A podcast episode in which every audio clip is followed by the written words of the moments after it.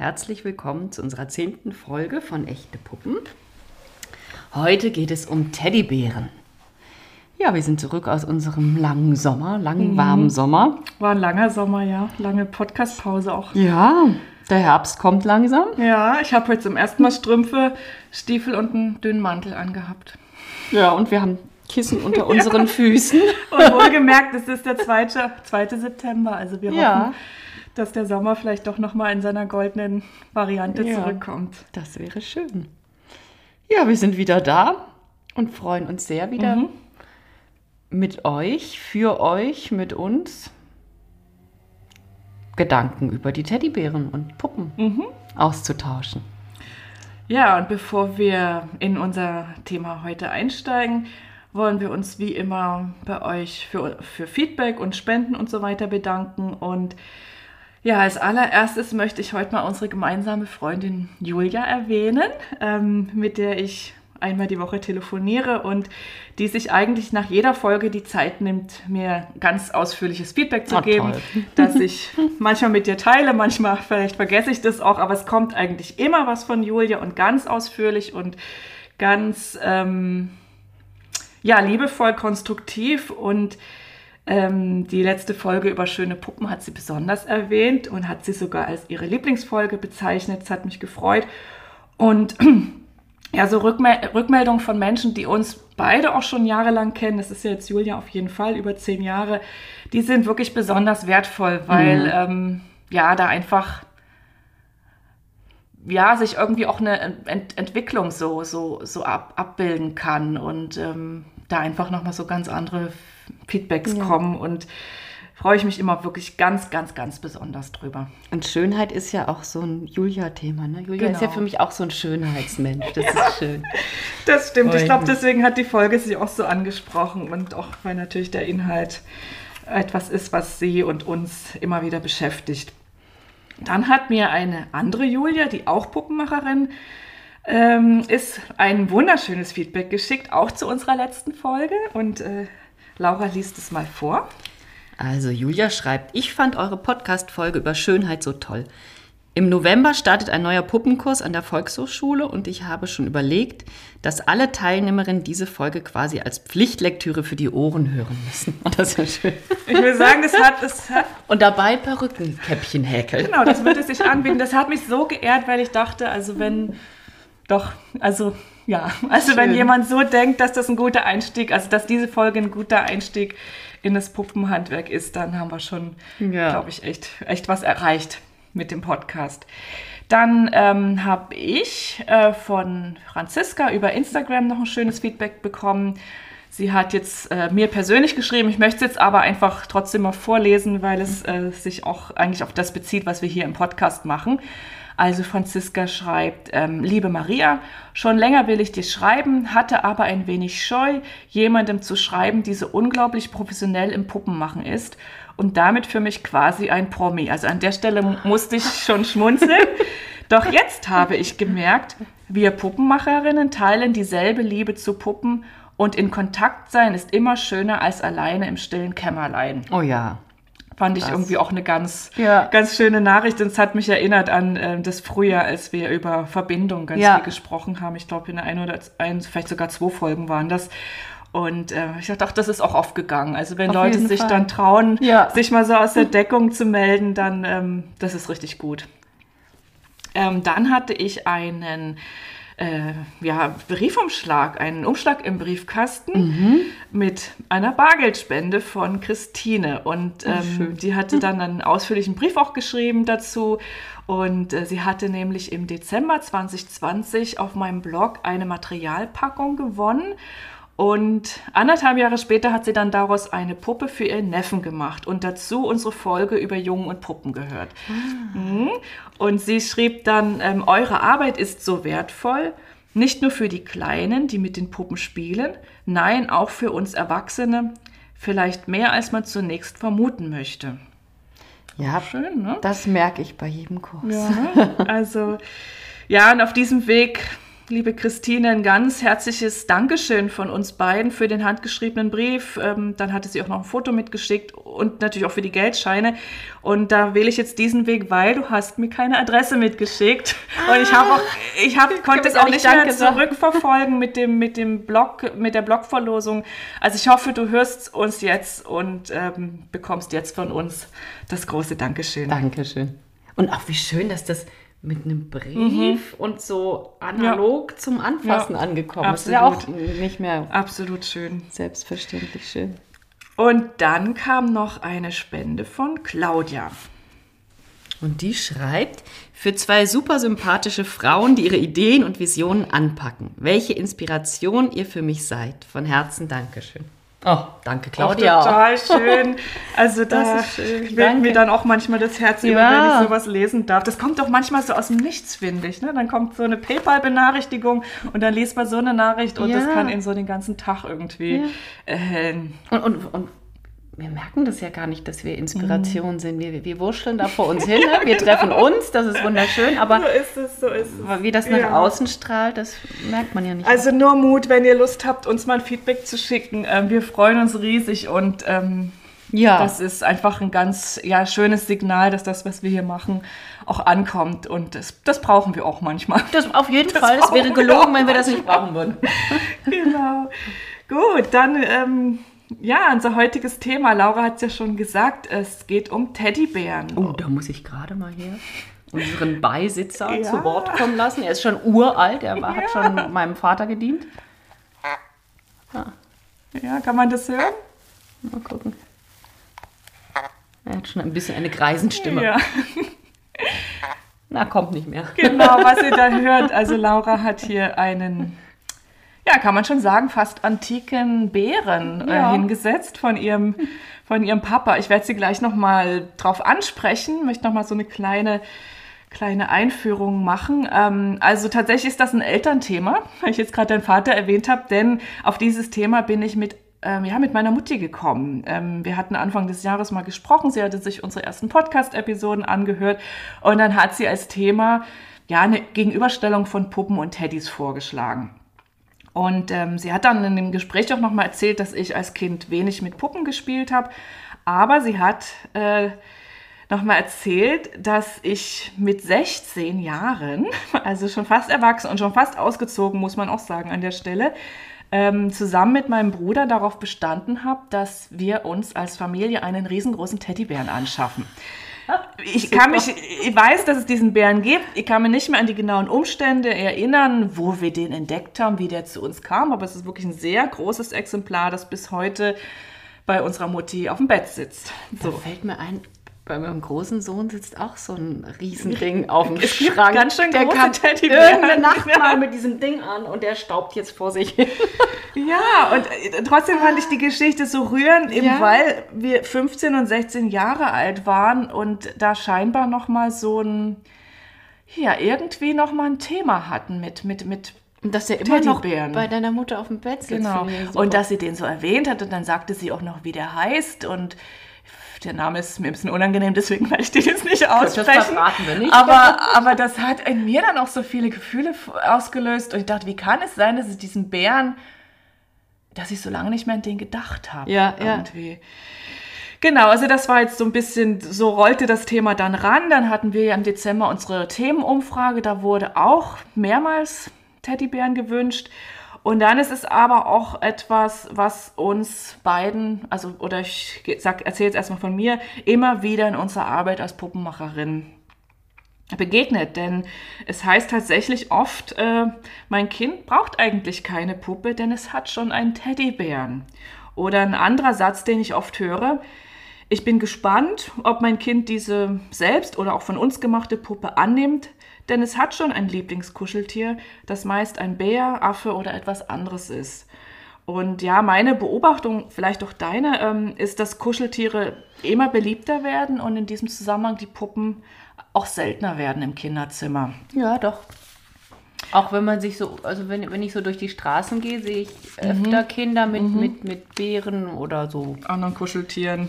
Halbtierischen Wesen. ja, genau, da kommen wir gleich noch drauf. Ja, und ähm, ja, aus, daraus ergibt sich die Frage, die dann auch sich hier als roter Faden hoffentlich durch das Gespräch ziehen wird, ob Puppen und Stofftiere, insbesondere Bären, die gleiche Funktion und die gleiche Bedeutung für Kinder haben, was die Gemeinsamkeiten und Unterschiede sind und ob das eine eigentlich das andere ersetzen kann. Bin gespannt, ja. wo wir da hinkommen.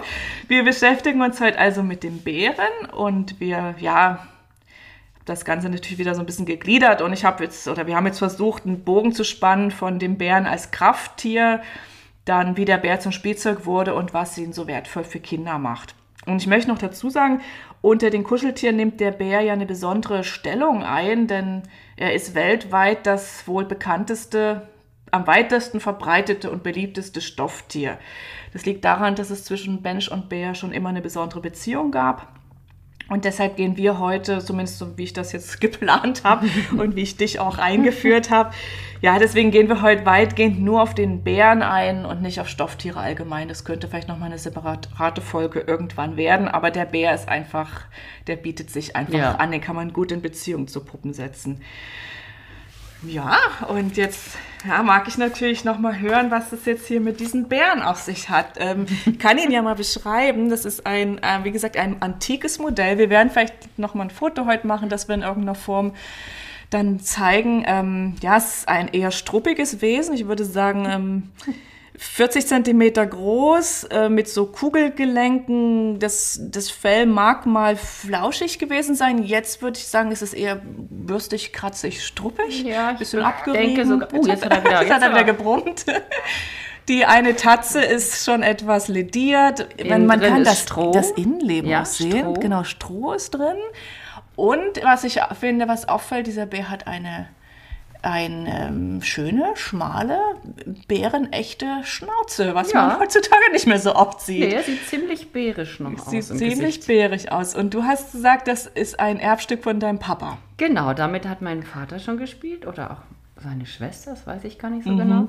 Ich meine, ich habe auch irgendwo noch ein Foto, wo sie drauf sind mit diesen Bären, aber das muss ich mal schauen, das weiß ich gar nicht genau.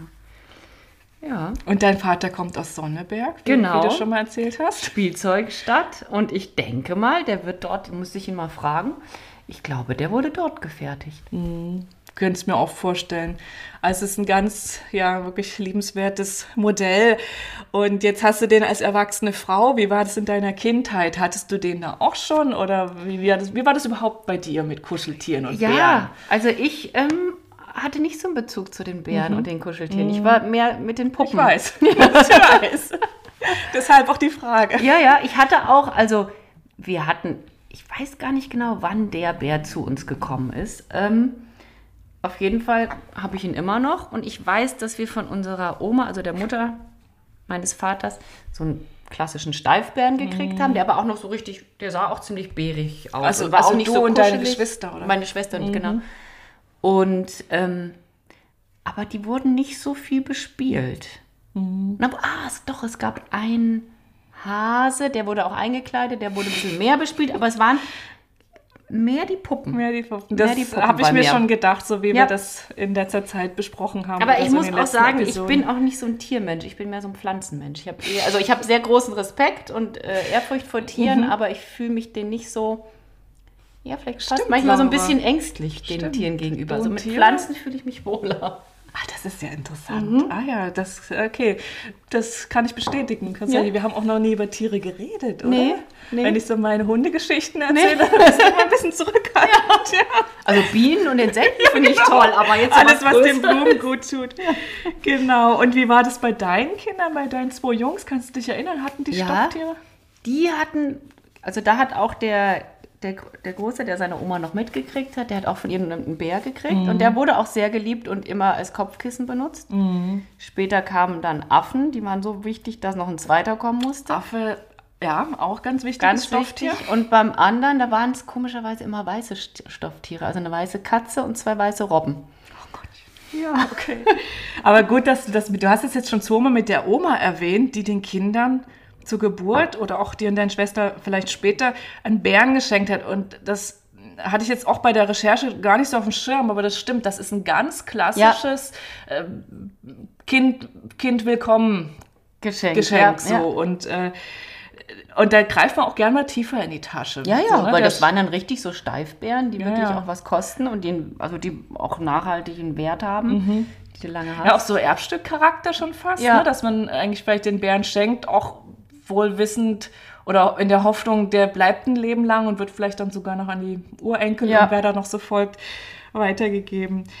Okay, ich höre schon raus, die große Bärenliebe ist es bei dir nicht. Ähm, trotzdem Nee. will ich dich noch fragen, ob du, ob es dich jemals gereizt hat, einen Bären zu machen.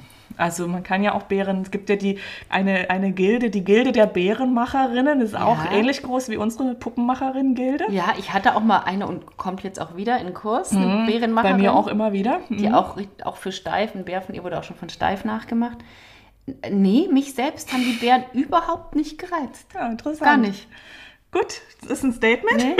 Aber ich muss, ich muss sagen, Mhm. als ich dein äh, Konzept gelesen hatte, was ich, was mir sofort den Zugang gegeben hat, war das der Bär als Krafttier. Und die, den, den Bogen hatte ich erst gar Mhm. hab nicht ich, gespannt. Das habe ich nur für dich gemacht. Wunderbar. Maria, damit hast du mich an den Tisch gebracht. Damit hast du mich auch inspiriert. Dazu hast du mich nicht direkt, aber indirekt inspiriert, ähm, da mal ein bisschen weiter zu gucken. Genau, das kommt dann gleich als nächstes. Genau, letzt, noch eine letzte Frage an dich.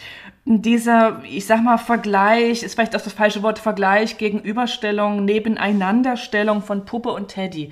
Kennst du das auch aus deinen Kursen oder mit deinen Kunden, dass du mal irgendwie hörst, ach, Puppe weiß nicht, mein Kind ist eigentlich schon versorgt, da gibt es schon Teddy. Also ist das, ist das ein Thema? Und du hast wahrscheinlich gar keine Ohren dafür. Äh, Ehrlich gesagt. Ja, kommt vielleicht schon mal, aber komischerweise kommen auch bei mir in den Kursen Tiere wenig vor. okay. Nee, nicht so Gut. doll. Also äh, mal ja, mal gehört, aber es ist nicht so, dass ich jetzt sagen würde, das ist was, wo ich immer wieder drauf stoße. Du, mich begleitet das Thema schon lange. Ah. ist interessant, dass Ja. das bei dir scheinbar kein Thema ist. Aber weißt, weil du selber, du war, ne, sage ich jetzt mal als Kind, so eine Puppenmutti, vielleicht ziehst du auch Menschen an, die da komplett auf der Puppenseite stehen. Oder ich überhöre es vielleicht auch. Genau, einfach, ne? das meinte ich gerade mit, dass du da kein Ja. Ohr für hast. Wahrscheinlich, Ja, ja. Vielleicht ist das gar nicht so deins. Und bei mir ist es, genau, das könnte vielleicht einen Zusammenhang geben, denn ich, ich hatte diese Geschichte mit dem Bären, äh, als wir da 16, 15, 16 waren, mein Bruder und ich, die, die steht so für sich, denn eigentlich, ich, ich hatte als Kind auch keinen Teddybär. Ich weiß auch gar nicht, ob es Steifbären in der DDR gab, weiß ich nicht. Also, aber ich hatte einen roten Elefanten und ähm, der mein Kindheitsbegleiter war. Und äh, ich hatte auch viele andere Kuscheltiere und mein Bruder und ich, wir sind ja fast gleich alt und wir haben auch wirklich alles im Doppelpack bekommen. Also zwei Mäuse, zwei Hasen, zwei Panda-Bären. Und es war immer alles zweimal und fast identisch da. Und das waren unsere Spielzeuge. Und die Puppen, äh, ja, hatten bei mir eher eine untergeordnete Rolle. Vielleicht ist es genau umgedreht Ja. zu dir. Und möglicherweise höre ich deshalb bei dem Thema auch ein bisschen mehr hin, wenn, Ja, wenn ja. Leute so erzählen, ach, mein Kind hat das, das und das Kuscheltier, mal gucken, wie das jetzt mit der Puppe wird. Ja, weil bei mir war es, für, ich will nicht sagen, dass das in Konkurrenz stand, aber es war so wie, man hatte sich dann für die Kuscheltiere als Familie entschieden und die Puppen, die waren dann nicht da. Aber warum eigentlich so? Ne? Und, ähm, und ähm, zum Thema selber machen kann ich sagen, ich, ich habe da ein Herz für, also für die Bären Ja. und auch für die handgemachten Bären und habe auch für meine Tochter und auch für meinen Mann lustigerweise. Ich habe schon diverse Bären genäht, gestrickt, gehäkelt und ich schön. liebe das. Ich muss eigentlich einen Bären pro Jahr machen. Ach, Wirklich? Oh, weißt du, was mir jetzt einfällt? Doch, ich habe einmal einen gelben Bären aus so einem Frottestoff gemacht. Frotteestoff, Laura. Ja, das war als Da das, sind wir schon wirklich mitten im Thema. da, Also ja, ja, das war als das, als das gerade aufkam mit diesem so Sachen selber machen und so ein bisschen Verrückte aus alten Mhm. Ja, ja. Betttüchern so Viecher machen. Doch. Also einen hast du gemacht. Oder war das ein Hase? Ich weiß. Na siehst du. Ich Genau, war, aber, wer aber weiß, jetzt ne? siehst du, aus den ganz tiefen Urgründen kommt da so ein Genau. Tier hoch. Genau, also ihr hört schon raus, so die großen Bärenliebhaberinnen sind wir irgendwie nicht, aber man kommt eben doch immer wieder mit dem Thema in Berührung, auch ähm, durch die Bärenmacherinnen in unseren Kursen und einfach, ach, wenn man die Augen so offen hält, auch bei Instagram, die beiden Themen, das liegt einfach nah beieinander Ja, ja, und ja. irgendwie mh, kommt man nicht so richtig an dem Thema Bär, Bär vorbei. Also wenn wir jetzt über das Thema Bären sprechen wollen und ähm, ja, was sie für eine besondere Stellung im Kinderzimmer haben, finde ich, lohnt es sich mal auf die spirituelle Bedeutung vom, vom Bären zu schauen. Ähm, ja, wer Erfahrung mit Tieren hat, wird Du ja nicht so viel, nee. ähm, aber du hast diese Erfahrung mit Pflanzen, vielleicht gibt es doch Parallelen.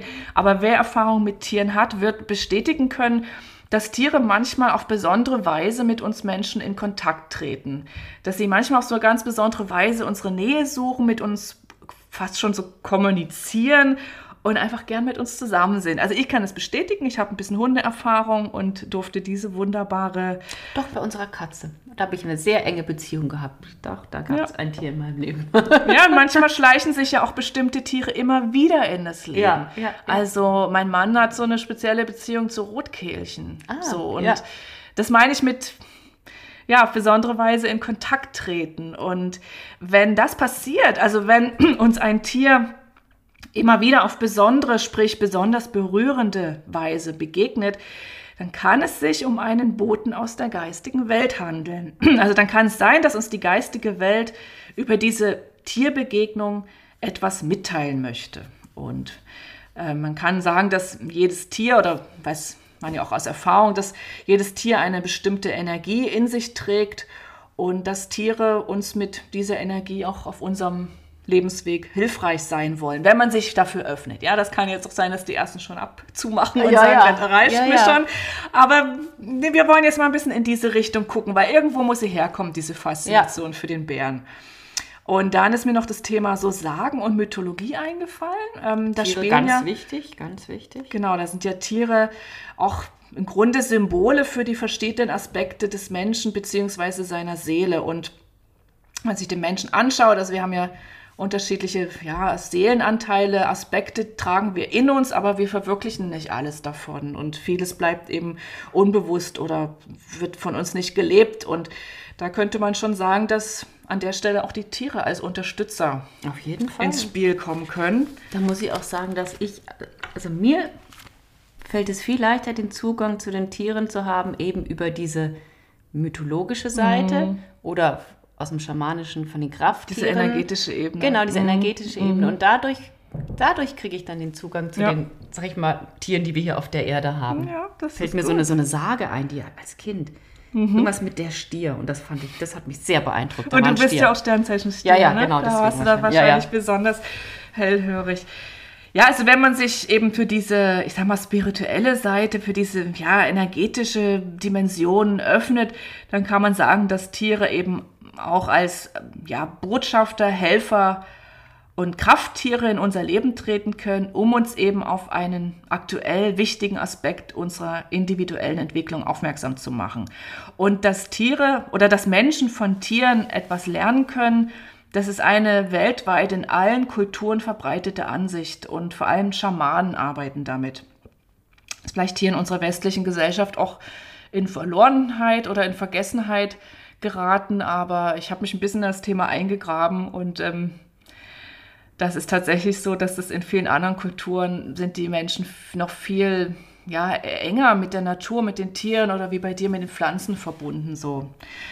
Und ähm, ja, und gerade wenn, ähm, ja auch in der Heilungsarbeit von Schamanen, das ist ja durchaus auch hier in Deutschland, was hier auch verbreitet ist, geht es immer darum, um unseren Platz im Universum, mhm. so, ne, den wir oft völlig vergessen haben und ja, wo wir vielleicht auch spüren, uns fehlt irgendwie was und wir dann nach Wegen suchen, uns heil zu machen. So. Und da spielen dann eben, können dann eben auch Krafttiere eine Rolle spielen. Damit kannst du aber was anfangen. Auf jeden Fall. Ja, ich überlege gerade, äh, bei mir ist es schon so, ähm, dass ich durch diesen Elefanten, den ich als Kind hatte, ich meine, dass ich also doch, ich habe schon auch eine spezielle Verbindung zu Elefanten. Noch ja. nie, also bis auf im Zoo, aber ich habe natürlich noch nie einen wilden Elefanten gesehen. Aber irgendwie, ich kann mich mit, mit dem Tier, ich will es nicht sagen identifizieren, aber das gibt mir so ein warmes Gefühl. Und ja, diese sanfte Riese, wie man immer so schön sagt, das ist irgendwie was, was vielleicht doch ein Stück weit ein Krafttier ist. Auf jeden so. Fall. Und natürlich der Löwe, weil ich Sternzeichen Löwe bin, ja. habe ich auch eine Verbindung zu, wie, wie du zu dem Stier. Ja. ja. Und was mir gerade einfällt, Pflanze, Tier. Ich muss ja immer an Elefanten denken, wenn ich Feigenbäume sehe. Ich finde, eine okay. Feige ist ein Elefant.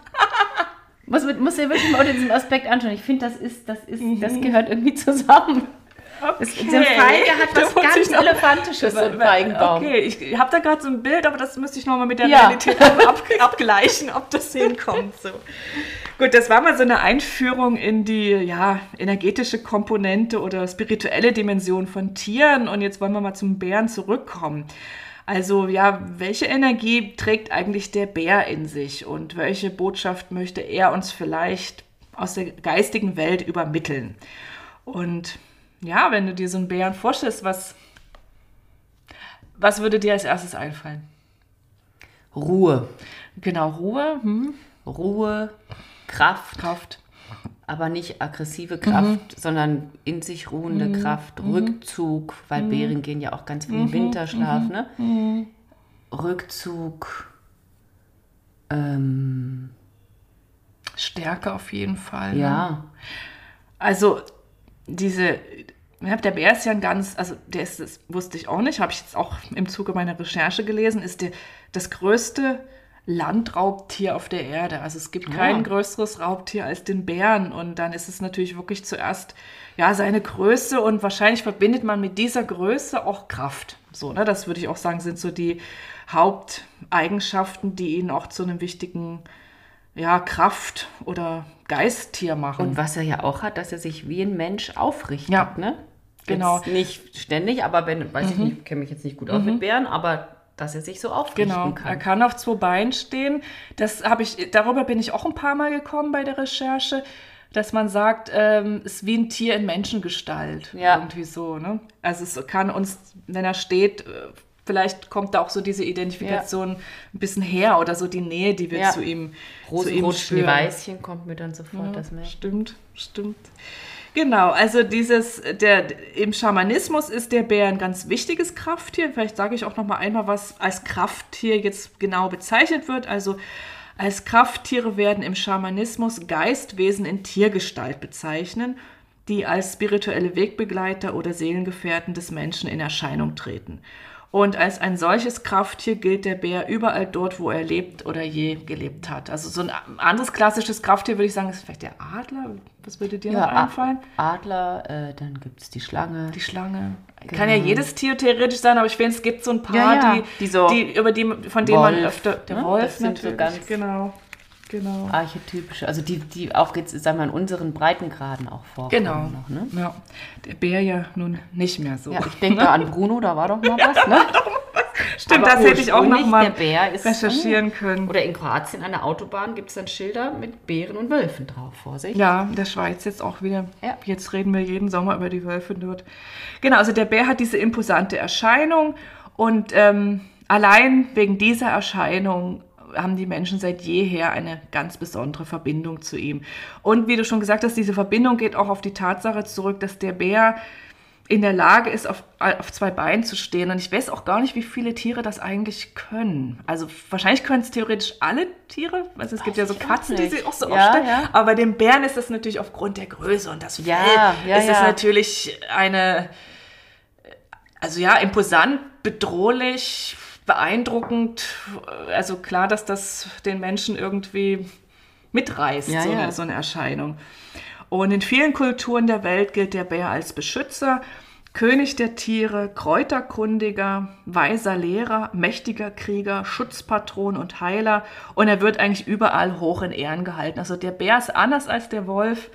Es ist so ein Tier, auf das man sofort die Flinte richtet.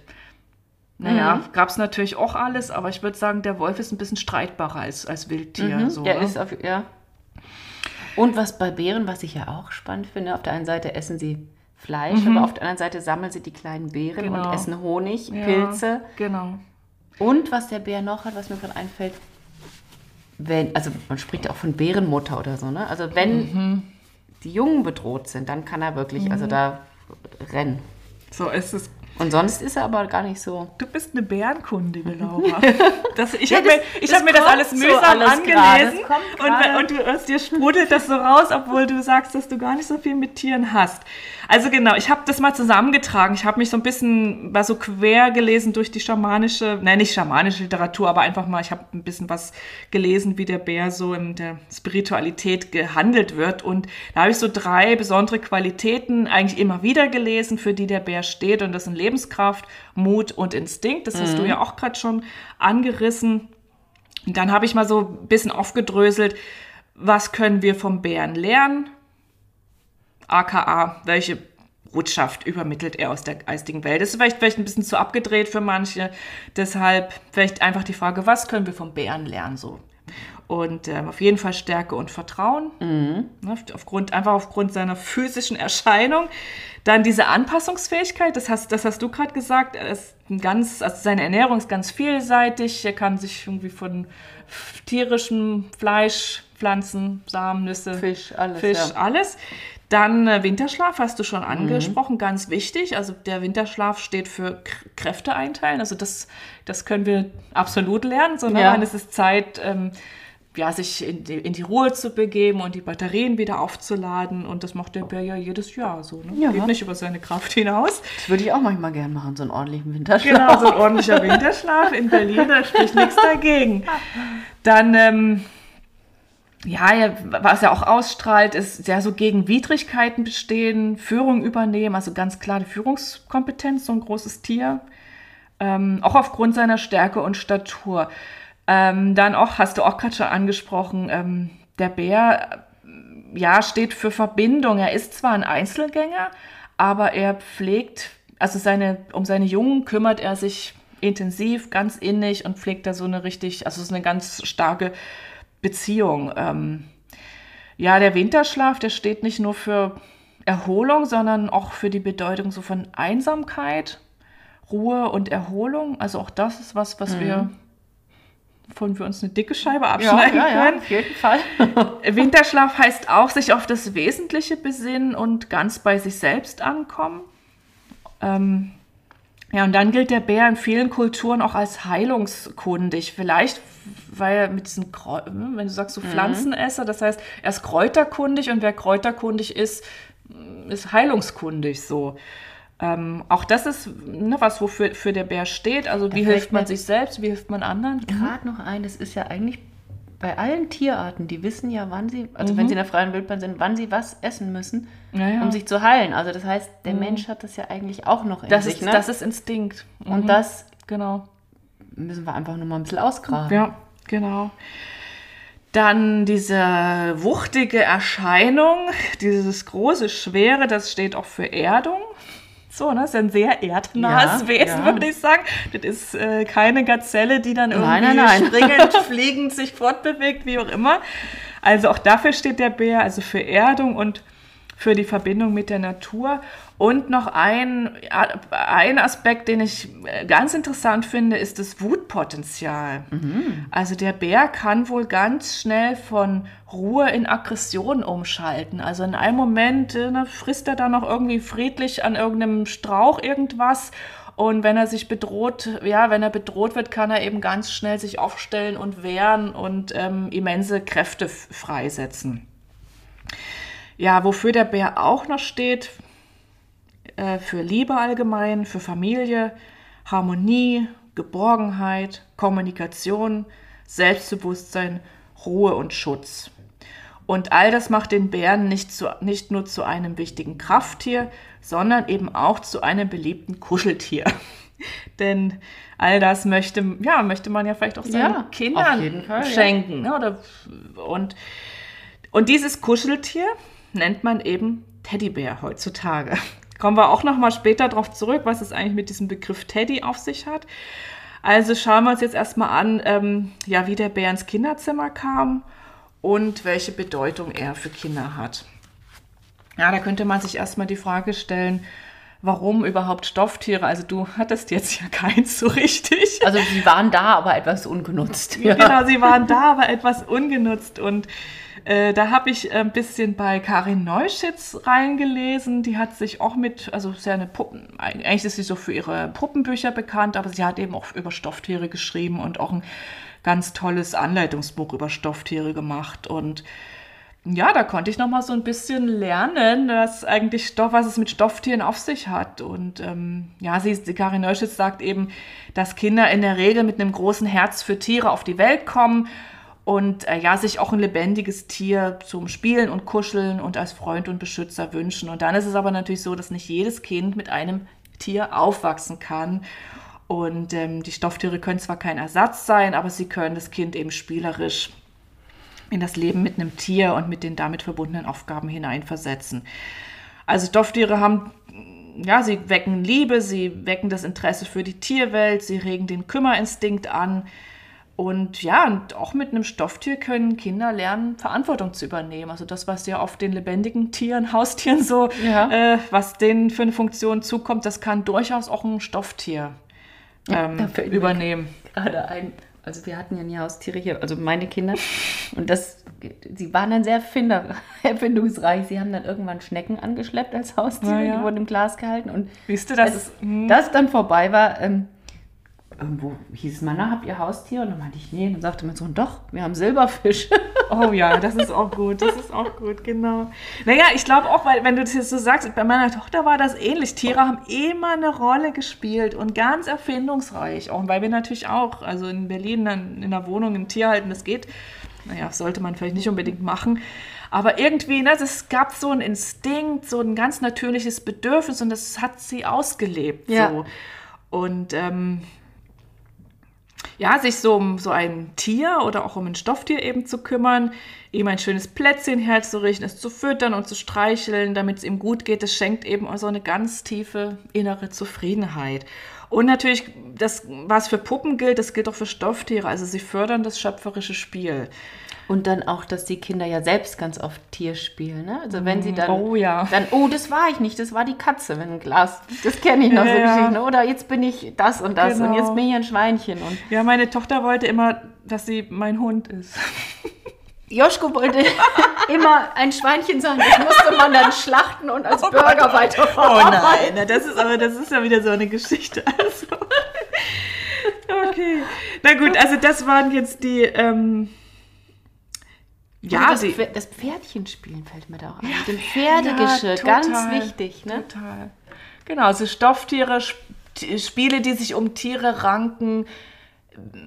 Das ist irgendwie angelegt in den Kindern ja. und, und wichtig und schön und deshalb, also und dient wahrscheinlich auch zur Verbindung mit dem, mit dem Archetyp dieses Tieres mhm. und dieser Kraft mhm. der Tiere, ne? da reinzuschlüpfen, ja, das zu spielen. Absolut. Genau, und wenn wir über, also wenn wir jetzt über Stofftiere sprechen, finde ich es auch ganz wichtig, ähm, ja, darüber zu sprechen, also dass man sich bewusst machen muss, dass unsere Kinder, die zumindest in der Stadt mit Tieren ja wenig in Berührung kommen, also dass die durch diese Stofftiere enorm geprägt werden. So. Ja. Und, ähm, und das, äh, ja, finde ich jetzt auch im Hinblick auf den Bären ein wichtiges Thema. Ähm, aber das möchte ich erstmal noch mal so ein bisschen allgemein halten. Also was ich damit meine mit dieser Prägung ist, also Farbe, Form, Material, Körperhaltung. Das macht die Persönlichkeit und auch die Ausstrahlung von einem Stofftier aus und es wirkt auf die Kinder. Und, un, und oft schwingt darin unbewusst unsere eigene Haltung zu Tieren mit. Also ob wir sie respektieren, ob wir sie verniedlichen, vermenschlichen oder auch lächerlich machen. Und ähm, deshalb ist es ähm, ja wichtig, ja, mit einer gewissen Sorgfalt an die Auswahl dieser Tiere ranzugehen. Ja, so, ja. Und da hat, das ist jetzt wiederum was, was ich bei Karin Neuschütz gefunden habe. Die hatte so ein paar, ja, Empfehlungen ausgesprochen, wie man an diese Auswahl rangehen kann. Das würde ich jetzt einfach mal so mhm, ja. äh, erzählen. Also man sollte kein Tier auswählen, das wie die Karikatur eines Menschen aussieht. Mhm. Wissen wir, glaube ich, alle sofort, was damit ja, gemeint ja, ist. Ja, so, ne? Dann, ähm, also gerade für kleine Kinder, möglichst keine Figuren aus Comics. sondern etwas Lebensnahes und Natürliches. Das klingt jetzt so, eigentlich sind das so Grundlagen, aber man muss das einfach sagen, weil die Spielzeugläden sind voll von irgendwelchen Merchandising und sonst was Kuscheltieren, Ähm, die gar nichts mit Tieren zu tun haben. Ja. So, ne? Es sind irgendwelche Kreaturen. So. Wobei, da muss ich kurz einwenden, weil ich erlebe, oft wenn ich als Clown unterwegs bin, dass die neue Generation von Kindern, die jetzt nicht, sag ich mal, im Waldorf-Kontext aufwachsen, ganz wichtige Verbindung zu diesen Superhelden aus den Filmen haben. sicher. Ja. Und das erst war für, das für mich super befremdlich. Und auf einer anderen Seite habe ich gedacht, naja, die Menschheit hat sich immer ihre Mythologie und ihre Helden geschaffen. das ist richtig. Jetzt mal ganz abseits von dem, dass da viel Geld mitgemacht wird und Merchandise-Geschichten sind, ne?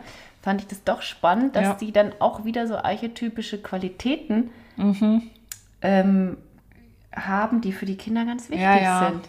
Und, mit das- denen, die sich wiederum auch so instinktiv scheinbar verbinden können. Ja. So, ne? Das ist, ja, es ist natürlich dann die Frage als Eltern, ne, was willst du deinem Kind vermitteln? Und ähm, Also ich das glaube, macht natürlich einen großen Teil ihrer Kultur aus, wenn sie mit, mit was ist ich, was ist das dann, irgendwelchen Comics, Videospielen, sonst was Superman, aufwachsen. ich kenne die auch Ne? alle gar nicht, diese Marvel, sonst was. Wenn sie- Beasties. dann kann ich das auch ne, vielleicht auch ein Stück weit nachvollziehen, sich diese Figuren dann irgendwie nochmal zum eigenen Spiel ins Leben zu holen. Das mag alles schön und gut sein. Trotzdem, es geht ein Bezug zur Natur verloren. Auf ne? jeden So, Fall. Und ne? das, und das war- ist auch für mich, und das war für mich erst super befremdlich, als ich das so Mhm. gehäuft gemerkt habe.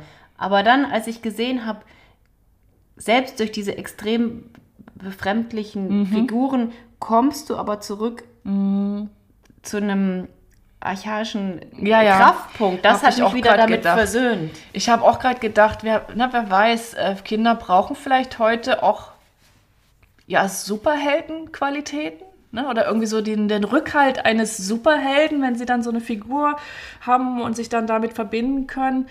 Und ähm, das ist wahrscheinlich, das meinst du wahrscheinlich mit Archetyp, eine ähnliche Energie wie die des Bären. Und sie Ja. können sich vielleicht eher mit der Superheldenkraft verbinden, weil das viel näher für sie ist Ja. als der Bär, den sie im Zweifel noch nie gesehen haben, noch nie von dem Ja, Bärenkurs ja. gehört. Wenn sie noch nie ein Märchen gehört haben, dann werden sie auch vom Ja, Bären nicht so viel sind- wissen. so, ne? Das sind denen ihre. Märchen. Ob das jetzt, also ich, ich würde meine Kinder auch nicht so erziehen, aber ich fand, das hat mich wieder so ein bisschen Mhm. Ja, ja. versöhnt. Ja, ja, man muss genau hingucken, das stimmt, das stimmt. Ist ein guter Aspekt und ich habe gerade gedacht, Mensch, das könnte auch mal eine spannende Episode Ja. geben, sich mal mit diesen Kreaturen auseinanderzusetzen. Dann müssten wir diese ganzen Filme angucken. Oder müssten wir monatelang Recherche Ja, das, das wird alle wahrscheinlich, nicht. das, ist, das stimmt, das Thema ist für uns, glaube ich, ein bisschen schwierig zu handeln.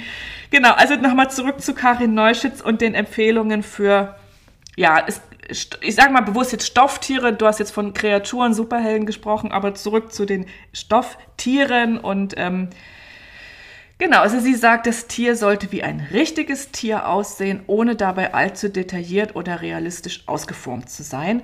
Das heißt, man sollte das, ja, das Charakteristische des Tieres sollte angedeutet sein. So, und dann, ähm, ich fand diese Hinweise alle absolut nachvollziehbar Ja. und habe sofort diese, diese Tiere vor mir gesehen, die die Kinder an der Waldorfschule in der sechsten Klasse machen. Ja. Und ähm, ja, das sind eben Tiere, die stehen auf vier Beinen. Genau, so, so ein Bär. Ne? meine, meine so ein, so ein Bär, die, die, die, die, die, die sind im Grunde ja, Nachbildungen der, der echten Tiere, sage ich jetzt mal. So Ja. gut das Kinder in der sechsten Klasse eben können. Und ähm, haben was sehr Natürliches, natürlich runtergebrochen auf eine sehr einfache Form, aber genau wie Karin Neuschitz sagt, das Charakteristische ist vertreten. Dann habe ich mal eine kurze Internetrecherche gemacht und habe mal geguckt, was ist denn da neben Waldorf eigentlich Ja. los? Also wie erstmal habe ich gesehen, oder das hat mich interessiert, was sind die, was sind die beliebtesten Stofftiere? Und ich hatte da schon so eine Vermutung, dass der Ja. Bär da eine Rolle spielt, aber es sind Hase, Hund, Affe und Bär. Ach, der kommt an der letzten. Genau, also es war mehr oder weniger auch so die Reihenfolge. Ja. Der Bär war jedenfalls nicht an äh, vorderster Stelle. Der Affe auch scheinbar sehr, sehr, sehr, sehr, sehr weit verbreitet und beliebt. Und dann muss ich sagen, ich habe es ja sogar, ich habe ja nicht nur im Internet recherchiert, ich bin sogar ins KDW gegangen. Ja. Das ist hier unser großes Kaufhaus des Westens am Kudamm. Und äh, ja, und dann habe ich mich mal in der Spielzeugtier oder Kuscheltierabteilung umgeschaut. Und ähm, Da ist mir aufgefallen, dass die meisten Modelle, die es zu kaufen gibt, in erster Linie niedlich, putzig oder süß sind Ja. und mit den lebendigen Bi- Vorbildern eigentlich gar nichts zu tun Ja, haben. ja. Also es geht in eine komplett andere Richtung als das, was jetzt Karin Neuschitz ne, wiederum die sehr stark auf, ne, für diesen Waldorf-Bereich spricht. Also es geht in eine ganz andere Richtung. Jetzt kommt mir gerade der Gedanke, es wäre jetzt natürlich spannend, wenn man mal sieht, was das beliebteste Tier ist, ne, was das für eine Qualität hat und was das über unsere Gesellschaft aussagt. Oder auch, warum sind die alle so niedlich und süß? Ja, das Haben wir so ein Verlangen nach... Äh, Kommt ne? noch, Laura. Wir kommen... Okay. Ich habe diese Frage habe ich mir auch gestellt und ich habe eine Antwort gefunden. Also, Super. oder mögliche Antworten Wunderbar. gefunden. Also was jetzt noch auf, was, was noch auffällt, also diese Kuscheltiere sind nicht nur süß, putzig, niedlich, sondern sie sind auch, sie haben die Statur von Menschen in der Regel. Das heißt, die sind aufrecht, die stehen in der Regel auf zwei Beinen und die Vorderläufe sind eigentlich eher wie Arme mit Händen gestaltet. So, also man kann eigentlich sagen, diese Stofftiere, Kuscheltiere sind vermenschlicht. Warum auch immer, kommen wir vielleicht später nochmal drauf. Und das trennt sie von ihrer eigentlichen Natur. Und das verhindert auch so einen ja, lebensnahen Bezug, der eigentlich so wichtig für die Kinder Ja. wäre. Ja. Und diese, ja, diese, diese Entwicklung, also oder, oder sagen wir mal, diese Erscheinungen, die mir da jetzt in, dem, in der Spielzeugabteilung aufgefallen sind, die gilt für alle Stofftiere, aber eben auch ganz stark für den Teddybären. Und da sind wir jetzt Gab es da einen einzigen wirklichen Bär? Nein, es gab, es gab ein riesiges Regal von Steif. Das wiederum haben sie ein bisschen so antik aufgemacht, also wie so ein Flohmarktregal. Da wollten sie schon so ein bisschen diese Vintage-Atmosphäre Ja. schaffen. Und da saßen dann 30, vielleicht 40 verschiedene Modelle drin. Ich habe noch nicht mal aufs Preisschild geguckt, das hat mich in dem Moment auch nicht interessiert. Das war das Teddy-Regal und dann gab es noch so eine Art extra Nische, extra Abteilung für alle anderen Tiere. Aber Ja. es gab nichts, was in irgendeiner Form, fand ich, wirklich tierisch war. Weil hier vorne in unserem Laden gibt's das. Genau. Habe ich auch gedacht, hätte ich vielleicht auch noch mal gucken können, einfach in den, meinen kleineren Spielzeugladen, die so konzeptionell auch ein bisschen anders aufgestellt sind. Aber ich, ehrlich gesagt, ich bin bewusst in Nee, das das ja- KDW ja, ja. gefahren, weil ich A, die große Auswahl sehen wollte und auch ein bisschen die Mainstream-Auswahl. Ja, ja, so, ja. Ne?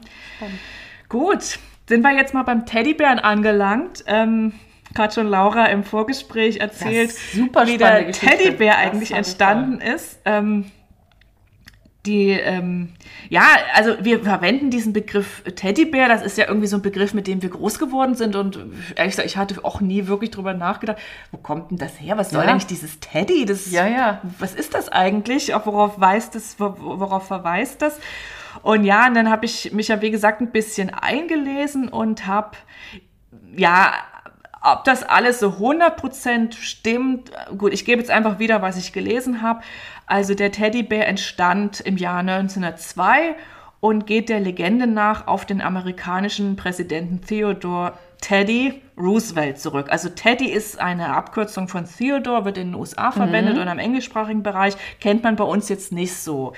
Und ähm, ja, und die Legende, die besagt eben, dass äh, dieser Präsident, es ging um eine Grenzverhandlung in den USA und äh, diese Verhandlungen, die waren irgendwie so ein bisschen festgefahren und dann sind die wichtigen Männer losgezogen, erstmal auf die Jagd gegangen. so. Und ähm, dann äh, war die Jagd erfolglos und man wollte insbesondere dem Präsidenten ein Jagderfolgserlebnis verschaffen und dann hat wohl jemand einen jungen Bären auf den Weg gesetzt, wo eben diese Jagdgesellschaft vorbeikommen sollte. Und als äh, Theodore Teddy Roosevelt diesen Bären sah, soll er sich geweigert haben, auf den kleinen Bären zu zielen. Und er soll gesagt haben, hier ziehe ich eine Grenze. Wenn ich das kleine Kerlchen erlegen würde, könnte ich meinen Söhnen nicht mehr in die Augen schauen. Ja, ne? Also, genau. Ja, und das war dann irgendwie der Startschuss für, für den Teddy. Also daraufhin wurden von der US-amerikanischen Spielzeugindustrie kleine Stoffbären als Glücksbringer vermarktet und der Teddybär war geboren. Also scheinbar Teddy wirklich äh, eine Abkürzung dieses Vornamens und das Interessante, also was ich interessant finde, dass ähm, zeitgleich in Deutschland die Margarete Steif eben begann, ja, so kleine mit Holzwolle gefüllte Bären zu nähen. Und das wissen wir ja heute auch. Das war der Beginn einer riesengroßen Erfolgsgeschichte. Ja. Und ich finde es interessant, dass es so zeitgleich war. Und Ja. ich habe es vorhin schon zu dir gesagt, dass, ja, wer weiß, Anfang des 20. Jahrhunderts, vielleicht hat sich da irgendwie auch eine höhere Energie gemeldet Ja. und diese ähm, Idee des Bären als Stofftier, Kindheitsbegleiter auf die Erde zu bringen. Denn vielleicht sollte jetzt eine Generation heranwachsen, die irgendwie genau diese Energie dann ähm, Ja. braucht irgendwie. Das morphogenetische Das Feld. morphogenetische Feld. Genau, zu den. Steifbären ist vielleicht noch zu sagen ähm, zum Thema Erfolgsgeschichte. Also diese Steifbären, also ich habe das ein bisschen ausführlicher gelesen, ich habe mir dazu aber keine weiteren Notizen gemacht.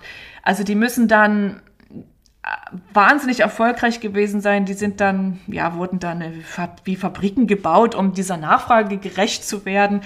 Und ähm, die sind ja heute immer noch berühmt und äh, werden viel verkauft und sind mittlerweile auch Sammlerobjekte, die für viel Geld verkauft werden.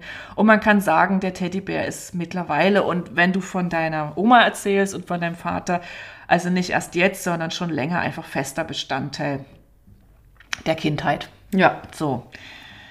Genau, aber ähm, ich finde, man, also was sich für mich dann rauskristallisiert hat, so in der Recherche, es gibt schon einen Unterschied zwischen dem Bären und dem Teddybären. so.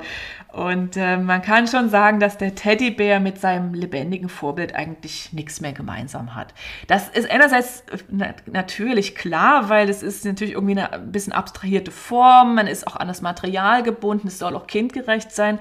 Und trotzdem finde ich, musste er so niedlich werden? Das ist Ja. ja die Frage, musste das sein, dass dieser Bär so völlig vermenschlicht wird eigentlich, ja? Also ich habe dann mir so Bilder angeguckt und wenn ich jetzt den von deinem Papa sehe, den Bären, es ist tatsächlich so, dass die ersten Teddybären, und wir reden jetzt hier so von den 20er, 30er, 40er Jahren, deutlich lebens- und beziehungsweise bärenechter waren. Also die hatten eher ein schmales Gesicht, das trifft jetzt auf deinen Teddy nicht so zu. Und vor allen Dingen hatten sie eine lange Schnauze. Das hat dein Das Teddy. hat er das hat er, ne? Der dürfte so Anfang 50er vielleicht. Ja, ja, vielleicht so von Oder sogar sogar noch Ende 40er. Ja, da, und Von haben eine Entwicklung durchgemacht. So, ne? Der ist, das ist so eine Zwischenstufe Ja. hier, würde ich jetzt sagen. Ja, und im Laufe der Zeit haben sich die Teddybären in ihrer Form und in ihrem Ausdruck verändert. Und das haben wir jetzt schon oft genug gesagt, aber ich fasse es nochmal zusammen. Die sind zunehmend kindlicher geformt worden, also eher so rund und irgendwie gut anzufassen und ähm, behaglich, schön zum Kuscheln, Ja. schön zum Umarmen. Kindlicher heißt auch, dass sie jünger aussehen. Ne? Ein Bär sieht ja eigentlich, finde ich, so als Tier eher älter aus. Mhm. Ja, so, ja, ne? ja. Dann haben sie ein runderes Gesicht bekommen. Also wenn man sich einen lebensechten Bären anschaut, die haben ja eher so einen, ja, so, eine, so einen schmalen Schädel, Ja. der so spitz nach vorne zuläuft. Und sie haben eine flache Schnauze bekommen. Was ein Bär ja nun Was ein wirklich nicht Bär hat. nicht hat. Aber das Er ist hätte große Probleme bei der Nahrungsaufnahme. er hätte wirklich große, er hätte große Probleme, aber so sehen die Teddybären eben aus. Also ja, eher vermenschlicht, niedlich, süß, kindgerecht. Ja, man könnte auch sagen, dass das Wildtier Bär mit dem Teddy miniaturisiert, vermenschlicht, verniedlicht, infantilisiert, domestiziert, entsexualisiert und so als Gefährten für Kinder handhabbar gemacht wurde. Also das wilde Element ist dem Bären mit dem Teddy eigentlich komplett hm, ausgetrieben worden. Das ist vielleicht das falsche Wort, aber man hat es verbannt. Ja, So, ne? da fällt mir auch gerade eine Parallele auf zu unserer Nahrung. Die wurde ja auch immer süßer gemacht. Und Mhm. Ja. das Wilde Gefällig, immer weiter raus. gefällig auch, immer ne? das, die Bitterstoffe raus. Es ist alles, Das stimmt. ne? Das ist auch so ein Gesellschaftsding. Wir werden immer, immer süßer und gefälliger Genau. und weg von dem Wilden. Ja, und auch einfach zu handhaben. Ja. Ne? Also irgendwie, das ist auch keine Herausforderung mehr so richtig. Ne? Mit bestimmten Nahrung muss man auch nicht mehr so richtig kauen. Man kann sich den ganzen Tag von irgendwelchem Flüssigzeug ernähren, vom Breichen.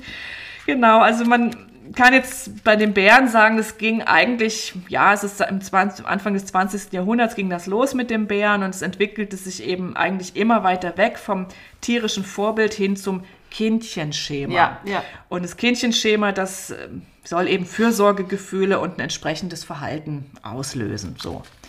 Und dabei ist aber unklar, ähm, ob dieses Kindchenschema jetzt eigentlich die Kinder bedient, also die Bedürfnisse des Kindes, was wollen die mit dem Bären, was wollen die mit dem Kuscheltier, oder ob die ja, die Bedürfnisse der Erwachsenen eigentlich. Eigentlich mehr den Bedürfnissen der Erwachsenen. Ja, nach einem kuscheligen, niedlichen Kind genau. und nicht einem wilden, ungezogenen genau. Schrei. Weil es, das fand ich auch Übel. interessant, ähm, dass dieses Kindchenschema, also wir wissen alle, wofür das gut ist, nämlich für das Überleben unseres eigenen Nachwuchses. Äh, aber dass Kleinkinder gar nicht auf das Kindchenschema anspringen. Also natürlich nicht, sind ja auch Kinder älter, also sind ja, noch ja. nicht in der Reife für die Elternschaft. Das heißt, äh, unsere, unsere Kleinkinder brauchen das Kindchenschema an Spielzeugen nicht unbedingt, um damit äh, anzufangen zu spielen. Ähm, kann man mal so stehen ja, lassen. Ne? Und trotzdem ist es überall so. Ne? Es wird den Kindern eigentlich nichts Wildes zugemutet, so wird dann nichts Ursprüngliches. Genau, also heute ist der Teddy das allseits beliebteste Kuscheltier und die Psychologin Insa Foken, die sich auch intensiv mit Puppen beschäftigt, bezeichnet ihn als König der Tiermenschlichkeit. Und ich finde, das passt so fast mhm. so gut zusammen. Ne? Das mhm. ist irgendwie ist der Teddybär so eine Mischung aus Tier und Mensch. Ja, ja, ja. So, ne? Und ähm, das Interessante am Teddybären ist, dass der ja weltweit beliebt ist. Und man kann sagen, dass einerseits ist er so ein Prototyp, also der so überindividuell ist und so gewisse Standards erfüllt, die Menschen auf der ganzen Welt anspricht und auch scheinbar dem kollektiven Unbewussten entsprungen sind. Und andererseits ähm, hat der Teddy natürlich auch was ganz Individuelles, weil ne, jedes Kind, das mit ihm spielt, also fügt dem Teddy irgendwas Individuelles ja. Also zu. Und dann, das hattest du vor uns auch schon gesagt, kommt noch dieses Phänomen des Menschen in der Maske des Tieres. Also wir können uns eigentlich immer fragen bei dem Teddy, ja, ist es ein Mensch oder ist es ein Tier? Und das ist so ein bisschen, ist auch eine ganz interessante Frage. Und das macht den Teddy vielleicht auch zu einem interessanten Spielgefährten, weil man ja. sich eigentlich nie so ganz klar ist, wen man da vor sich hat. So. Und in der letzten Zeit ging es ja noch weiter. Das fand ich immer erst sehr, war sehr befremdlich für mich als die Babykleidung anfing, mhm. Ohren zu bekommen. Mhm. Ist auch das so ein Ausdruck ja, der Infantilisierung, das, ne? Das ist dann noch mal ja. weitergegangen, dieses Teddy-Thema. Dann genau. hatten die Kinder manchmal so Babys dann aus wie kleine Teddybären. Genau, ne? also, und ich habe auch gerade so ein Bild vor Augen, wenn das, dann sind ja meistens so Kinder, die noch nicht laufen können. Ja. So als würden die Eltern dann so mit ihren eigenen Teddy, also ja. ihre Kinder zu ihren eigenen Teddybären machen, die ja, sie dann ja. so kuscheln können. Und das ist eine ganz interessante Beobachtung, das stimmt. Ja, aber ich will noch mal den Bogen zurückspannen. Also trotz, dass der Teddybär so vermenschlicht, verniedlicht wurde, ähm, ja, er trägt doch immer noch seine Bärenenergie in sich. Ja, also er hat zwar mit dem wilden Bären, mit dem Teddybär nicht besonders viel gemeinsam, aber er steht, er steht immer noch für die Qualitäten Kraft und Vertrauen und er vermittelt Stärke und Schutz und das macht ihn zu einem besonderen Freund und einem wichtigen Lebensbegleiter für Kinder. Also nur so kann ich mir erklären, dass der Teddy trotz seiner Entwicklung, die er jetzt genommen hat, immer noch so eine große Bedeutung ja. hat. Man konnte ihm das Bärsein nicht nee, komplett austreiben. Man konnte es ihm nicht austreiben. Und im Kern oder die Essenz oder die Energie vielleicht auch, die steckt eben immer noch in ihm drin. Und es gibt scheinbar, also muss ein Urbedürfnis eben nach diesen, ja, Schutz, Stärke, beschützt werden geben. So. Ja, und jetzt äh, kommen wir eigentlich zu der entscheidenden Frage, die wir eingangs schon gestellt haben. Ähm, ja, was haben Puppe und Teddy gemeinsam? Worin unterscheiden sie sich? Und kann das eine das andere eigentlich ersetzen? Hm. So. Ja, und ich habe natürlich ein bisschen intensiver darüber nachgedacht als du, weil ich jetzt die ganze Vorarbeit gemacht habe und wird aber auch aus meiner, also nach dem, was ich jetzt gelesen habe und was ich so von Kunden höre, Kursteilnehmerinnen und auch meine eigene Erfahrung mit meiner Tochter, würde ich sagen, dass Puppe und Teddy beide ganz wichtige Lebensbegleiter für Kinder sind. Auf jeden Fall. Ja. Nicht das eine ersetzt nicht das andere. Nee. Und ähm, ja, beide, also sowohl Puppen als auch Teddy, ähm, ja, haben so eine ganz zentrale Rolle als Vermittler zwischen der inneren subjektiven Welt und der äußeren Welt mit ihren Anforderungen und Erwartungen. Und dann habe ich, das wiederum habe ich jetzt nochmal bei Insa Foken nachgelesen, Teddy und Puppe haben unterschiedliche Funktionen für Kinder. Das mhm. ist ja mhm. eigentlich so das, das Interessante und ich bin gespannt, ich, du hörst es jetzt vielleicht auch zum ersten Mal, was du dazu sagst. Also man sagt das, oder Insa Vogen, die, die forscht eben intensiv zu, zu Puppen vor allen Dingen und ähm, ja, die Kuscheltiere gliedern sich als Thema ja. da eben mit an. Und sie sagt, dass Kuscheltiere wie Teddys in der Regel Übergangsobjekte sind. Und als Übergangsobjekte bezeichnet man Objekte, die so Sicherheit spenden und Trost geben. Mhm. Also zum Beispiel, das Kind kommt in den Kindergarten, das erste Mal Loslösung von den Eltern und was hat es in der Regel im Arm? Ein Teddybär. Ja. Oder, oder auch ein anderes Übergangsobjekt. Aber Kuscheltiere sind eben ganz klassische Übergangsobjekte. Und die dürfen ja auch mal nicht gewaschen werden, die Übergangsobjekte. Dürfen ne? nicht gewaschen werden, ganz genau. Wichtig. Und Puppen dagegen dient stärker der aktiven Auseinandersetzung mit Entwicklungsaufgaben. Also haben wir auch in den letzten mhm. Folgen alle schon rausgearbeitet. Mhm. Puppen ja, vermitteln auch so geschlechtsspezifisches Rollenverhalten und sie dienen der Identitätsbildung. Das heißt, die Puppe ist in der Regel, ja, das sind jetzt alles, ne, man kann das sicher nicht verallgemeinern, aber in der Regel ist die Puppe weniger eine Trostgeberin, so wie vielleicht ein Teddybär, sondern mehr eine Begleiterin, Spielkameradin oder auch Stellvertreterin des Kindes. Zudem ist die Puppe auch immer Trägerin gesellschaftlicher Normen und Werte. Also das mhm. sieht man ja auch, ne? welche mhm. Form hat sie. Ne? Dann mit Puppen lernen ja auch vor allen Dingen Mädchen so rollenkonformes Verhalten. Das steckt in den Kuscheltieren nicht so stark drin. So. Ja. Kuscheltiere sind dagegen eher so, so Glücksbringer, Maskottchen und ein symbolischer Ausdruck für kindliches Erleben und kindliche Verbundenheit. Da ist mir eingefallen, dass wenn so Unfälle passieren oder ein Kind irgendwie verstirbt ja. durch einen Verkehrsunfall, ja, ja. dass dann Kuscheltiere an diese Stelle gesetzt werden. So, und da setzt man keine Puppen hin. Nee. So, ne? Stimmt. Also, ja, ja, genau. Genau, also das ist so ein bisschen zum Unterschied Puppe Teddy, also das eine eben mehr so Regression, die Kuscheltiere, ja. ne, so zurückziehen in die bisschen so kindliche Innenwelt und die Puppe ist mehr Progression, also da geht es mehr um Entwicklung. Kann man jetzt einfach mal ja. so stehen lassen, ja. kann jeder mal so für sich selber. Ja. Und ist ja beides unglaublich wichtig. Genau. Das eine geht ohne das andere und nicht. Ein Leben lang. Ja. Also beides tragen wir in uns und beides wollen und müssen wir ausleben. So. Ähm, genau, jetzt möchte ich vielleicht nochmal, so bevor wir dann zum Fazit kommen, nochmal so einen letzten Aspekt, den hast du nämlich schon angesprochen. Warum sind eigentlich Kuscheltiere so beliebt geworden? So, äh, man kann schon sagen, dass die, die Verbreitung von Puppen, das mag uns jetzt nicht so auffallen, weil wir uns beruflich mit dem Thema beschäftigen und ganz deep da drin sind sozusagen. Aber die Puppen, die Verbreitung von Puppen ist zurückgegangen, ganz ja. stark. So. Und dagegen gibt es seit den 1950er Jahren eine zunehmende Popularität der Kuscheltiere, die mittlerweile viel präsenter sind als Puppe. Und du hast es ja gesagt, man sieht das auch einfach, wenn man so ein bisschen auf der Straße rumläuft, Kinder im Kinderwagen oder auch wenn sie in den Kindergarten gehen, würde ich auch sagen. Einfach viel mehr Kuscheltiere. Ja, ja. Und noch nicht mal, noch nicht mal Teddybären. Nee, Kreaturen. Kreaturen oder genau. auch Tücher, Kissen, irgendwas, genau. so ein Stoffgewurstel. Genau. Und ich fand die Frage jetzt schon mal interessant. Ähm, woran liegt das eigentlich? Ne, was, was macht die Kuscheltiere eigentlich so Aber beliebt? Das, mit mhm. dem Gedanken zurück, dass, dass ähm, Kuscheltiere mehr für Rückzug steht und, und die Puppe mehr für ähm, Fortschritt mhm. und Entwicklung, ist ja dann auch spannend zu schauen, gesellschaftlich mhm, übertragen, mhm, ne? dass die Puppe gar nicht mehr so. Ja, ja, ja. Genau, also Gründe, warum Kuscheltiere irgendwie beliebter sind mittlerweile als Puppen. Ich habe da ja verschiedenes jetzt zusammengetragen.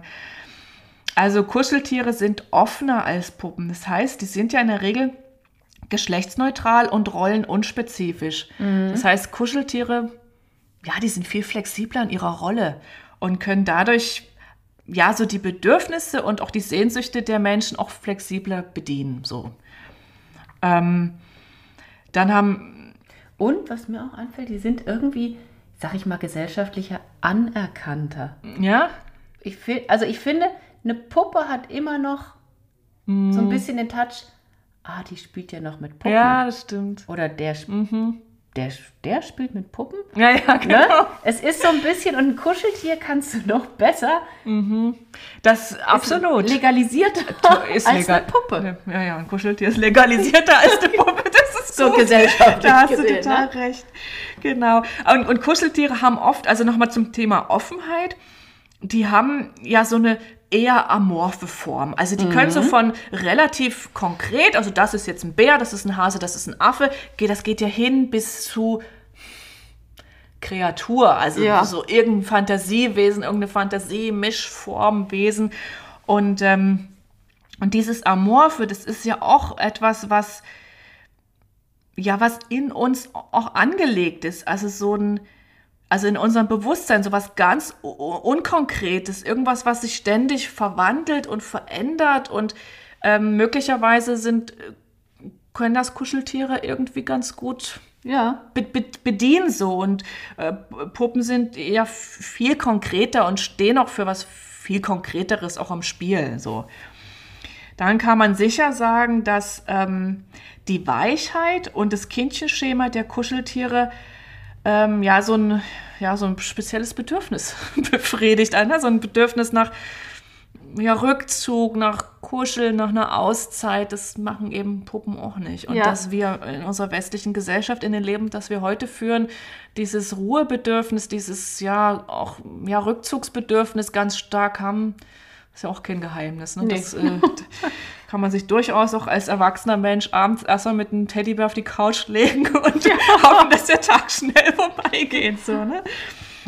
Genau, und da sind wir auch schon beim nächsten Thema. Also diese zunehmende Popularität könnte eben auch ein Zeichen für die steigende Beziehungsarmut unter Erwachsenen sein. Also ich sehe da auch so Ja. ein Bild von, ja, ich merke das auch manchmal so bei meinen Kundinnen oder ja, wenn sie mir so Bilder schicken, ist dann mehr auf Puppen bezogen, aber das gleiche gilt sicher auch für Kuscheltiere. Da ist dann einfach ein Regal voller Puppen oder ein Sofa voller Kuscheltiere und, man, und die Leute sitzen alleine davor, so, ne?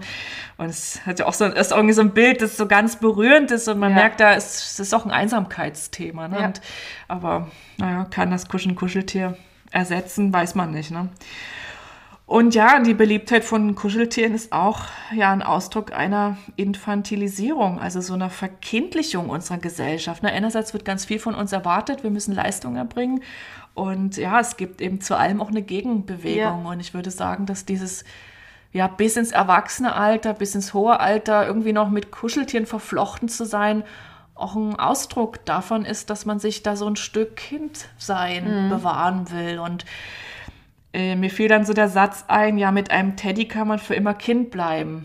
Und ähm, das schließt jetzt eigentlich auch den Bogen so ein bisschen zum Anfang, ne, wo wir irgendwie gesagt haben, diese Teddybären, die man teilweise so schon in die Wiege gelegt bekommt, die hat man vielleicht noch auf dem Sofa sitzen, wenn man dann ins Greisenalter Ja, ja, geht. So, ne? ja. Und ähm, steht wahrscheinlich immer so ein Stück weit für die Kindheit. Und sobald man den im Arm hat, ist man vielleicht auch wieder Kind. Ja. So, ne? Was ja auch nicht verkehrt ist, ne? Nee. Das innere Kind einfach Nee. ähm, zu füttern, ist immer gut. Ja, ja, ich, äh, genau. Also ich, es hat beide Seiten. Es Mhm. hat dieses i- Infantilisierende, Mhm. aber auf der anderen Seite das, aber auch das innere Kind wachhalten. Ja. Ne? Ja, und ich glaube, man muss sich einfach genau angucken, was, was kommt woher, wie sind die Zusammenhänge. Ne? Und eine Gesellschaft, die Kuscheltiere braucht Ja. im Erwachsenenalter, das hat einen Grund. Ja, So, ne? Und, und das finde ich interessant, sich, Ja. sich, sich das bewusst zu machen. Und eine Gesellschaft, die ähm, Kindern vielleicht auch keine Puppen mehr zumuten will, weil das irgendwie zu mädchenhaft ist oder weil, ach, das ist doch irgendwie, das ist doch von gestern so eine Puppe und die sind doch so streng, die Puppen. Oder was auch Ja, immer ja, Leute damit ja. verbinden. Auch das ist ja ein, äh, irgendwie ein Abbild unserer Gesellschaft und eine spannende Frage, der man so, Ja. so mal nachgehen kann. Und ich, es geht auch gar nicht, also ich finde, äh, hoffe, dass das jetzt auch hier in dem Podcast nicht so rüberkommt. Es geht überhaupt nicht um die Bewertung, Kuscheltier ja oder nein, Puppe ja oder nein, sondern ähm, ja, was kann das eine Ja, und was kann das andere so, ne? Ah, das sind wir jetzt im Grunde auch schon bei unserem Fazit angekommen. Und ich glaube, wir haben es jetzt irgendwie schon ganz, ganz gut rausgearbeitet. Also beides ist natürlich wichtig. Beides hat seine Berechtigung, seine Funktion. Mm, Die Puppe wird immer eine besondere Stellung unter den Spielsachen einnehmen, denn die Puppe ist ein Abbild des Menschen, mit dem sich das Kind bei seiner Menschwerdung identifizieren kann. Oder wie Karin Neuschütz das so schön gesagt hat, mit der Puppe suchen wir unser eigenes Ich. Das kann mit einem Teddybären, glaube ich, nicht funktionieren. Ja. So, Ja. ne? Und Karin Neuschitz hat auch gesagt, dass aus jeder Puppe ein Schmetterling entschlüpfen kann, wenn wir sie nur beseelen und ihr Leben schenken. Und ich würde sagen, wenn Puppen von Kindern beseelt und lebendig gemacht werden können, dann gilt das auch für Teddys und für andere Stofftiere. Und in diesem Spiel geht es um Einfühlungsvermögen, Beseelung, Verantwortung für Mensch und Tier sowie Respekt vor dem Leben und der Natur. Ja, und vielleicht ist der Bär, auch wenn die Puppe hilft, das eigene Ich zu finden, hilft der Bär auch, ähm, die Verbindung zur Natur Mhm. Ja, zu finden. Genau, absolut. Und zu dem, zu dem Ganzen, also, weil wir sind ja auch ein Stück Natur, Ja. ne? Genau. Deshalb würde ich auch sagen, weg von den Kreaturen oder auch ein paar Kreaturen im Sinne von so ne, Comics, Superhelden. Aber ähm, wenn wir die Natur nicht ganz aus unserem Leben ausschließen wollen, dann sollten Kinder mit Tieren aufwachsen. Ja. Lebendige Tiere geht nicht immer, geht in der Stadt äh, wahrscheinlich überhaupt nicht. Aber dann schöne, hochwertige, ansprechend gestaltete, natürlich wirkende Stofftiere. Ja. Wo auch immer man sie finden kann. Ich, Leute, ich sag euch, das ist eine Marktlücke. Also vielleicht Fall. habt ihr Lust, äh, solche Bären herzustellen oder solche Tiere. Ich glaube, das äh, könnte eine Riesenbereicherung sein. Also beide Spielzeuge, Puppe und Teddy, sind von großer Bedeutung für die Entwicklung von Kindern, denn sie fördern das, was uns Menschen so in unserem Kern ausmacht, also die Fähigkeit zu Liebe, Fürsorge und Mitgefühl. Und das tun sie aber auf unterschiedliche Art und Weise. Also die Puppe steht eher für eine Realitätsorientierung und für Progression und Entwicklung und der Teddy steht eben stärker für ja so regressive Bedürfnisse und für die Orientierung am Lustprinzip. Und Laura hat es vorhin schon gesagt, diese Ambivalenz von Progression, Regression, von Weiterentwicklung und ja, sich zurückziehen, diese Ambivalenz, die tragen wir alle in uns. Also vom Kindalter an bis ins hohe Alter.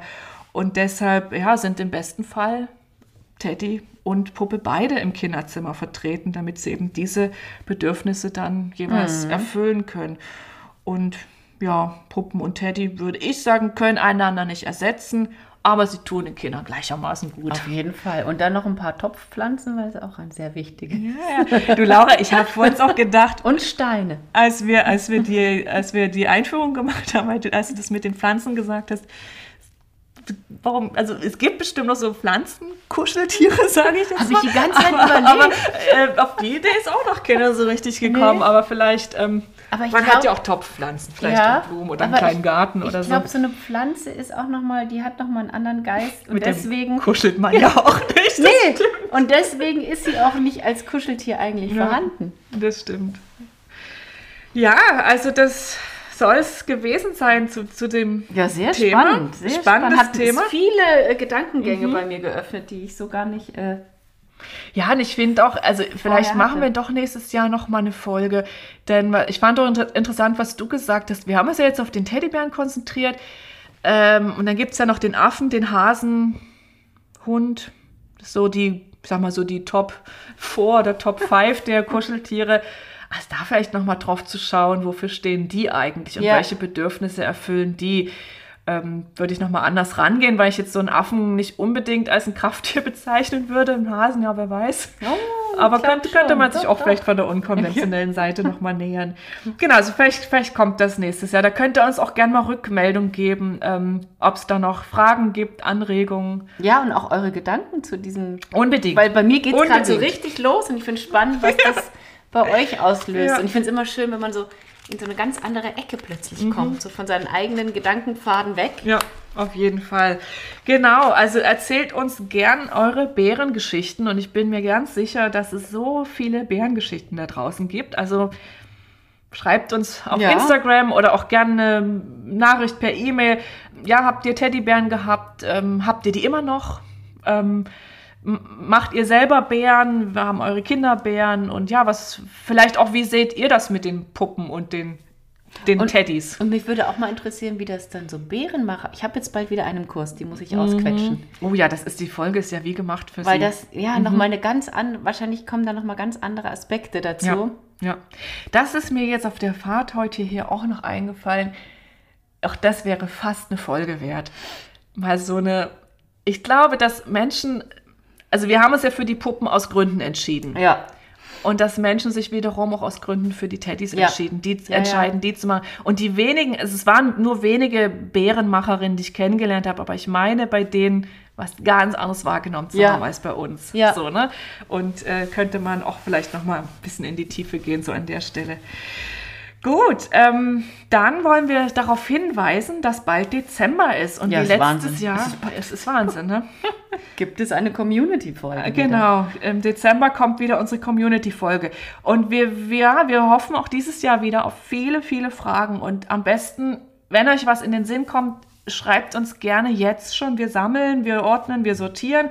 Fragt uns zu Puppen, zu Teddys, zu Ja. Schamanismus, Zu zu, allem. Pflanzen. Also alles, was ihr so, wo ihr so das Gefühl habt, ähm, da haben wir was zu, zu sagen. Also da sind wir absolut auf eure Mithilfe angewiesen und ja, freuen uns, freuen uns auf das, was wir dann vielleicht beantworten dürfen. Und ja, wir freuen uns auch weiterhin über PayPal-Spenden, Ja, über Abonnenten. über Abonnenten, über Feedback. Abonnentinnen, Über- Abonnenten. genau. Ja, ich glaub, wir sind- Abonnent-Diversinnen. Ja, wir sind ja, glaub ich, unter uns, genau. ähm, genau, und schreibt uns Fragen, Feedback und Themenwünsche an hello at mariengold.net oder 1000rehe at gmx.de. Das verlinken wir auch alles in den Show Notes. Und dann hören wir uns nächsten Monat wieder. Genau. Bis dahin, alles Liebe für euch, eure Maria. Und eure Laura. Und euer, passt auf, Teddybär. Okay.